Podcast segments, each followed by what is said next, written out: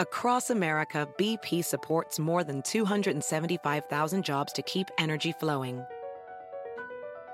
Jobs like updating turbines at one of our Indiana wind farms and producing more oil and gas with fewer operational emissions in the Gulf of Mexico.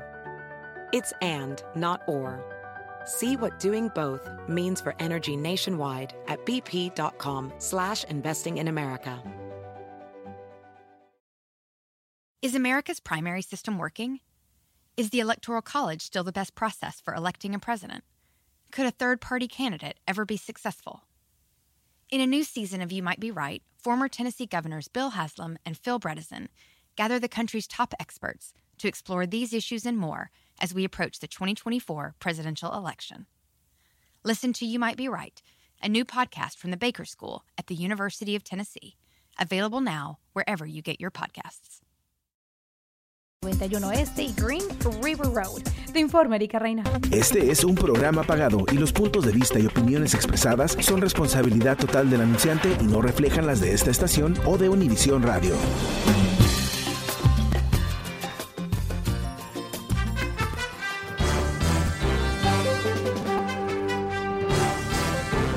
Hola, ¿cómo estás? Soy Fernando Espuelas. Muy buenas tardes desde Washington. Gracias por acompañarme. Eh, hoy, entre otras noticias, eh, se empieza, el, empieza, mejor dicho, el proceso del juicio político de Trump. Ah, esta mañana los abogados de, de, la Cámara de Representantes, los demócratas, presentaron su caso en donde ellos le asignan a Donald Trump entera responsabilidad por el intento de golpe de Estado, por la violencia en el Capitolio. Sin sorpresa, los abogados de Trump eh, dicen que no, dicen que él no es responsable, que él tiene derecho de libre expresión, inclusive cuando incita a esa gente, y que eh, no es constitucional llevar a un presidente que no está en la Casa Blanca a un impeachment, algo que eh, ya ha ocurrido en otras ocasiones, no con un presidente, pero con otros oficiales, algo que es altamente cuestionable. Pero el punto, uh, creo, más interesante de todo esto no, es, no, es, no, son los detalles de todo, todos estos casos, sino cómo se están posicionando para la semana que viene, cuando empieza el juicio en sí. Y el reto aquí es eh, tremendo para los demócratas, porque ya ha habido, como te comenté, la semana pasada una votación de 45 de los 50 republicanos en el Senado diciendo que no querían un juicio porque no estaban básicamente diciendo que están en desacuerdo con la constitucionalidad de uh, un impeachment después de que el presidente salga de la Casa Blanca.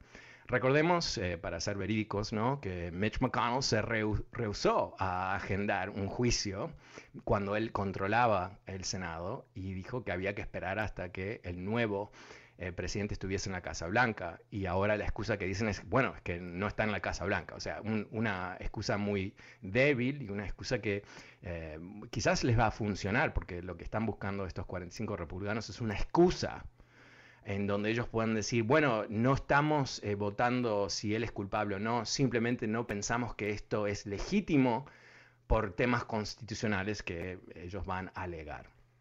Pero eh, lo que creo que, a mí, por lo menos, va a ser muy valioso de este proceso, más allá de cómo termine, es la posibilidad que todo el país, obviamente va a haber un, ah, foco ah, mediático muy importante sobre estos eventos, que el país pueda ver ah, al mismo tiempo eh, las, la evidencia de lo que Trump llevó a cabo. ¿no? Eh, porque yo creo que, obviamente, gente que no le gusta a Trump, que es una enorme mayoría de estadounidenses, eh, ya entienden lo que ha pasado.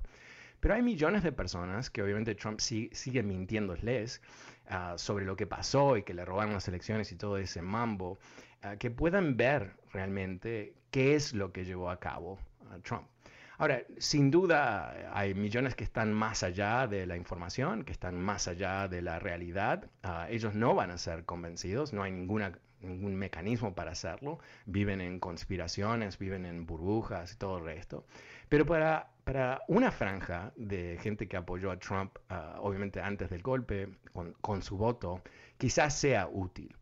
Y, y, de repente lo más útil de todo es que eh, los republicanos se, se, tengan que enfrentar, porque no van a cerrar los ojos, no pueden dormirse durante el juicio con uh, lo que ellos permitieron que ocurriese. ¿no?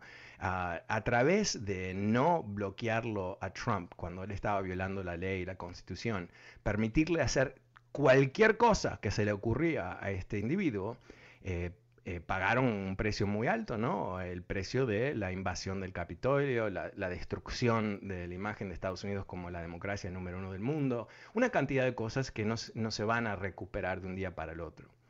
Eh, ¿Van a sentirse culpables? Lo dudo. ¿Van a sentirse eh, responsables? No. Ah, pero no sé si, si eso es lo más importante. Lo más importante yo creo es que nosotros eh, la gente pueda ver esta situación con ojos frescos, con ojos abiertos, sin, sin, ah, sin quizás la filtración inclusive de los medios y poder ver qué es lo que ocurrió, creo que va a ser bastante útil. Eh, si quieres leer ah, los detalles de algunos de estos, eh, de estos casos, de lo que va a pasar con Trump, ah, las historias que te comenté antes, te invito a que te suscribas a mi newsletter a través de fernandoespuelas.com. Ahí vas a ver que todas las mañanas te mando ah, los temas más importantes de la política de Estados Unidos en el día, cosas para leer, citas, comentarios y todo el resto. Puedes hacerlo a través de mi website fernandoespuelas.com, donde también te vas a encontrar con que el podcast de este programa. Eh, vas a poder escuchar el programa cuando tú quieras y el link está en fernandoespuelas.com. Pero ahora vamos a ir a las líneas en números 844-410-1020. Eh, pasemos con Juan ah, en San Fernando. Hola Juan, ¿cómo te va? Aló, buenas tardes. Hola, buenas tardes. Sí, agradezco a la, a la emisora que nos da la oportunidad de poder expresarnos, ya que estamos en un país libre y tenemos libertad de expresión y bueno, y al tiempo que, que tengo para poder, este, tengo una, tengo un comentario y al mismo tiempo tengo una pregunta. Ok. Este, sí. bueno, mi comentario es, este, lo de la invasión, ah, podría pensar de esta manera y, y este, yo, yo no lo veo como me lo estás presentando, ahí perdona, pero este lo, quisiera ver de la otra manera y bueno, todos tenemos... A ver, dinos, dinos cómo tú lo eh, eh, aterricemos. Okay. ¿Qué, es lo que tú ves? Golpe, golpe, yo pienso que sí es un, sí es un golpe de Estado. Ok. ¿Sí me entiendes? Ok, pero el golpe de Estado, ¿quién, ¿quién lo proporcionó? Se supone que cuando hay una derecha y una izquierda, eh, y este y está en el poder la derecha, la izquierda es la que promueve el golpe de estado, no el que no la derecha. Ok, paremos ahí porque eso eso no es eso no primero es, no es lo que ocurrió y segundo no, no creo que tu fórmula eh, eh, no, no, funciona así el mundo, ¿no? O sea, no es que hay, un, hay una estructura donde el, quién está en poder, ah, no, ah, perdón, me enredé en mí mismo. Eh, esto es muy claro, esto es muy claro. ¿Qué es lo que pasó? Donald Trump ah, quiso desafiar la constitución, eh, no quería irse de la Casa Blanca aunque había perdido las elecciones por más de 7 millones de votos. Intentó robar las elecciones, primero a través de la repetición de una mentira, que hubo fraude, que no hubo, creando de esa manera un tremendo malestar entre la gente que lo apoyaba. Después invitó a la gente que, lo apoya a a Washington el día en donde el Congreso certificaba las elecciones y los, los impulsó a, a marchar en el Congreso y, pelear. ¿Y qué es lo que hicieron estas personas? Exactamente eso. Y ahora entendemos quién fueron, no es un misterio, el FBI nos ha dicho, eran gente que apoyaba a Trump de la ultraderecha. Esa es la gente en el Congreso. Entonces, si, si, si armamos todo eso, ¿qué es lo que tenemos? Tenemos un grupo uh, antidemocrático que apoyaba a Trump, incitado por él y por Giuliani y por los hijos y todo el resto, que intentaron bloquear las acciones constitucionales del Congreso en el momento en donde se certificaban las elecciones. Esto no, no hay ninguna duda que es lo que pasó. Entonces, no, sé cómo te, desviaste ahí un poco, pero eh, eso es lo que ocurrió. No, sé qué información tú tienes que va en contra de eso. Hello. Hello. Eh, ¿Sí no me escuchaste la pregunta? Sí. O la pregunta es, este, no, no, no, no, para, para, para, ahí, para, no, espera un segundito, no sé qué pasó, tuvimos algún, una falla técnica. Mi pregunta para ti, antes que tú me hagas una pregunta, es, con toda la información que recién te di, no sé si la escuchaste, porque tuvimos quizás un problema técnico, pero eh, ¿tú sigues pensando que fue, que fue la izquierda que trató un golpe de Estado? ¿Eso es lo que tú piensas? Bueno, es que, en, la, política es bien difícil. Todos, no, no, no, no, no, no, no, no, no, no, no, no, no, no, no, no, no, para, esto no es difícil. Recién yo te di los hechos. Los hechos no son difíciles. La FBI nos ha dicho que gente que apoyaba a Trump intentó bloquear la, la, la certificación de la elección para que Trump se quede en la Casa Blanca, en violación de lo que sería la toma de posesión de un presidente demócrata, o sea, de la izquierda. Entonces, con esa información que tú ahora tienes, ¿Qué piensas? Bueno, si, si el FBI eh, ha, ha, regalado todos los todos los datos y está seguro de lo que eh, digo, eh, bueno, este es así. Y luego, pues, digo, se debería de llevar a juicio porque eso no se debe de hacer. Exacto. Esa, exacto. Es, esa, Es, mi opinión. Ahora, la otra la pregunta, la pregunta es, ¿qué llamamos, a qué le llamamos moralidad? porque esa es una palabra bastante, bastante, ah, diríamos, determinada. Ok. Bueno, hablemos sobre moralidad, ¿no? Eh, cuando yo digo que Trump fue un presidente inmoral, eh, ¿a qué me refiero? Me refiero a que él tomó acciones ah, que perjudicaban personas y el propósito de esas acciones era perjudicar personas. Y cuando, por ejemplo, eh, tú perjudicas niños, los separas de sus padres, algo que la Academia de Pediatras de Estados Unidos ha determinado que fue una especie de tortura de niños, eso es una falta de moralidad. Ahora, eh, no sería una falta de moralidad si, si, lo que ocurrió fue un accidente, un tremendo error de, de gestión o lo que sea. Pero en la Casa Blanca hubo una reunión donde los asesores de, asesores de Trump tomaron una votación y decidieron que como política de Estado le iban a quitar los bebés, los niños, a sus padres como mecanismo de desuasión para que más gente venga a Estados Unidos. Eso es la definición de inmoralidad. Otra definición de, moralidad ah, es la verdad, ¿no? Decir la verdad en toda religión que yo conozco, en todo código ético que yo conozco, se prima, ¿no? Porque una persona que dice la verdad, eh, a veces duele, a veces es peligroso, pero que es, es una persona honesta, ¿no? Es una persona con la cual tú puedes tratar. Pero una persona que te miente en la cara ah, constantemente, que hace historias, que nunca se responsabiliza por las acciones que, hace, que siempre está culpando a otros, eh, no es una persona moral. Un mentiroso, por definición, no es moral. Entonces, eh, tú, ¿cuál es tu objeción al uso de esa palabra relacionado a Trump?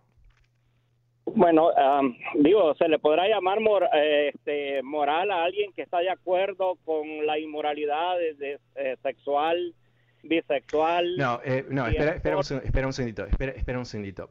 a ver si, si nos podemos poner de acuerdo. ¿Tú piensas que el gobierno quitándole los bebés a sus madres y deportando a las madres es algo moral? Ah, para mí es, eh, es una acción injusta. Bueno, más que injusto, ¿no? O sea, es, una violación de derechos humanos. Eh, la Academia de Pediatras de Estados Unidos ah, dice que es una tortura de niños. Y, y, esto fue, una vez más, reitero, una decisión que el presidente tomó de violentar a estos niños ah, con el objetivo de mostrarle a su base de apoyadores que él odia a los inmigrantes. ¿Cómo, calificas esa acción? Bueno, eh, injusta. Pero de, moral, vaya, ahora, ahora yo, yo como, ¿cómo considero a estos padres que mandaron hijos para acá y los abandonaron? Sabes que no tienes que, sabes, te, voy, te, voy, a ayudar con esto. Sabes que tú no, no necesitas hacer eso porque eh, la víctima no es culpable del crimen. Entonces, eh, ¿qué pensaban, no pensaban los padres? ¿no? Eh, es otro tema. El tema aquí es, está el presidente de Estados Unidos que toma la decisión de quitarle los bebés a sus madres y deportar las madres y no, hace, no tener un récord de, de, dónde viene este bebé. ¿Okay? Esa es la decisión que ellos tomaron.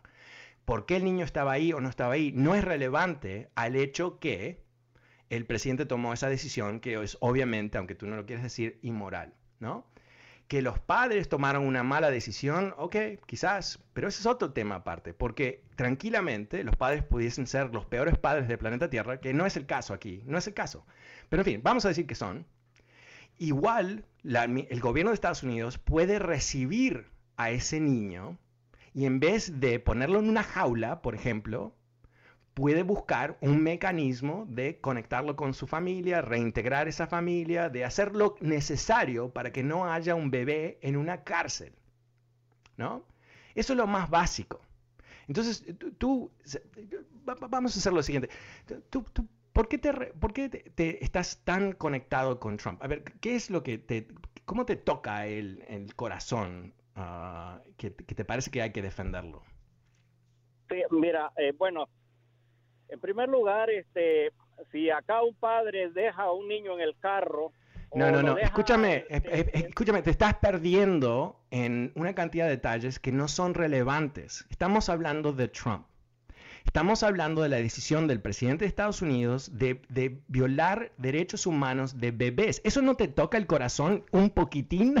o sea, yo no, o sea, siento un poco que, tú, de alguna manera, eres muy representativo de los millones de personas que votaron por él, que les importa un comino sobre las buenas acciones del gobierno, que no, les, no, no, te, no te importa si el gobierno es malévolo o no, y que te parece que es un detalle de los padres que estos bebés fueron puestos en cárceles. explícame tú, cómo razonas tú esta situación. Bueno, en primer lugar, eh, en primer lugar vamos a culpar los, a los gobiernos. En segundo lugar, vamos a culpar a, a culpar los padres.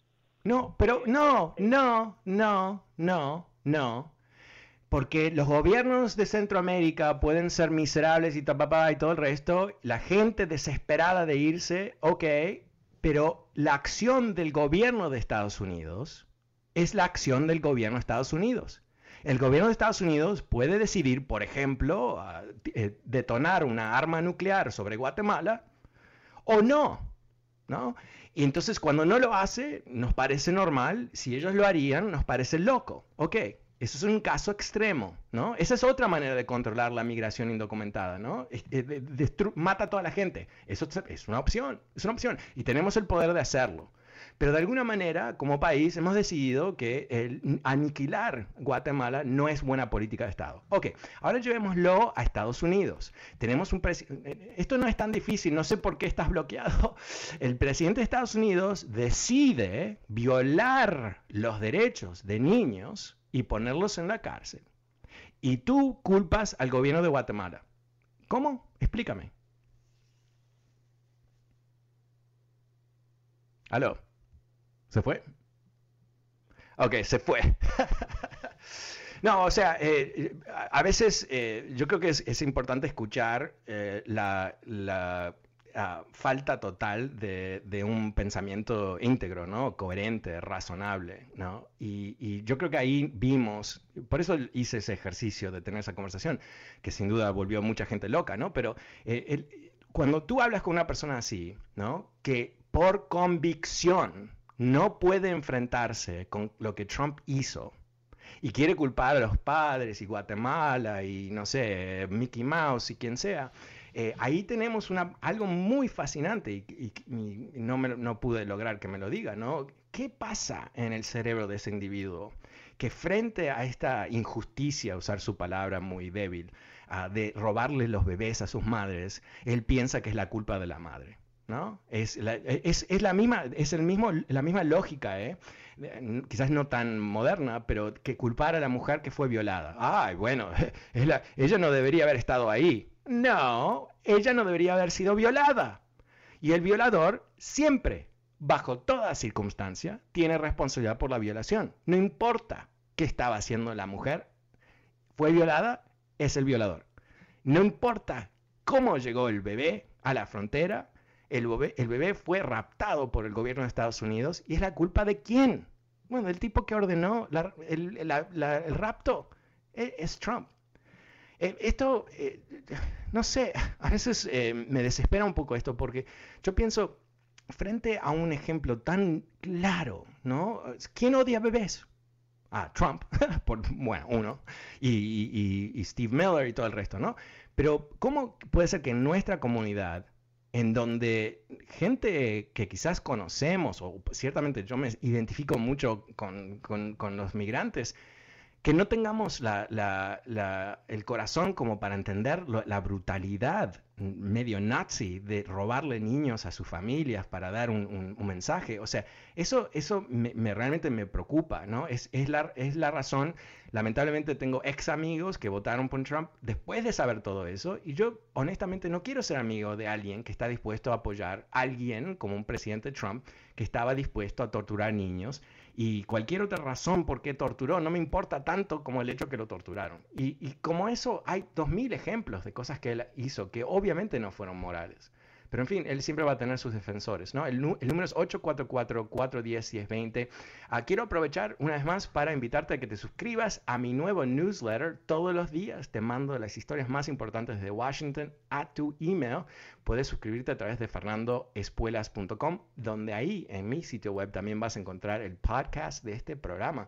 Lo puedes escuchar cuando tú quieras. Ahora paso a escuchar a Beto. Hola Beto, ¿cómo te va? Ah, sí. Ok, vamos con Luis, que nos llama desde Nevada. Hola Luis, buenas tardes, ¿cómo te va? Buenas tardes, escuelas. mucho placer de volver a hablar con usted. Gracias, gracias por ah, llamar. Bueno, la razón que estoy llamando es porque me interesó, desde hace un tiempo me comentó mi mamá que usted había regresado a la 1020 y yo miro que la situación de los inmigrantes nunca se va a resolver si tampoco resolvemos la situación económica del, de nuestro país.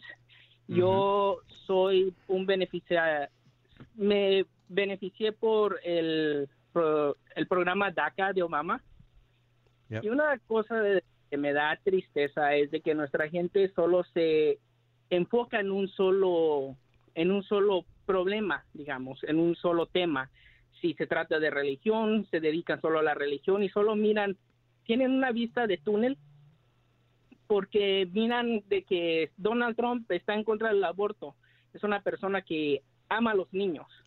Cuando en ningún momento se ponen a pensar de que cuando esos niños nacen y crecen en una miseria, ¿qué amor se le está demostrando a ese niño que de un principio pelearon por esa persona?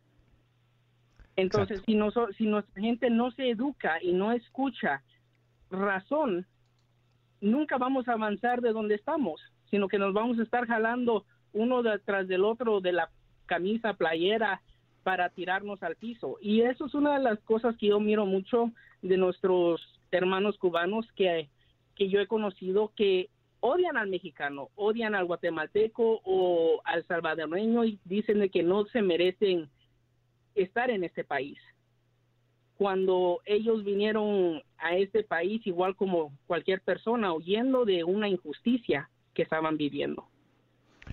Sí, bueno, yo, no, no, mancharía a todos los cubanos con esa idea porque no es justo. Hay ah, muchos cubanos, ah, quizás inclusive la mayoría, no tengo idea, ah, que tienen un punto de vista totalmente diferente, ciertamente mis amigos cubanos, pero eso es un, es, un grupo diferente. Em, mira, yo, pienso que el tema del aborto es un tema que los republicanos han um, weaponized, no sé cómo decirlo eso en español, que han convertido en un arma de fuego. Es una tremenda mentira. Ah, por lo que tú dices, ¿no? Eh, la mentira aquí es que nosotros vamos a pelear contra el aborto sí o sí, hace 45 años que están diciendo eso, el aborto sigue. Ah, es un derecho constitucional. No hay mecanismo para ellos deshacer el aborto porque al fin y al cabo, este es el secreto que no te lo quieren decir, cada estado puede decidir. Entonces, eh, si no fuese por uh, Roe v. Wade, que es la, decisión de los años 70 que, eh, legalizó el aborto, si eso no existiese, eh, cada estado pudiese implementar una, ley de aborto como la que tienen ahora. Así que el aborto no va a desaparecer nunca. Y, secreto, secreto, secreto, en países donde es ilegal, todavía hay aborto. La diferencia es que se mueren muchas mujeres. Entonces, el tema aquí, yo creo que la gran mentira es no solamente que el aborto nunca va a parar, eh, que los republicanos realmente no les importa en realidad, ¿no? Porque cuando ellos tienen poder, recordemos, Trump, uh, perdón, me quedé sin tiempo, pero ¿saben qué? Eh, pueden escuchar eh, este programa en mi podcast y mi newsletter a través de fernandoespuelas.com. Muchísimas gracias. Hasta mañana. Soy Fernando Espuelas. Chao.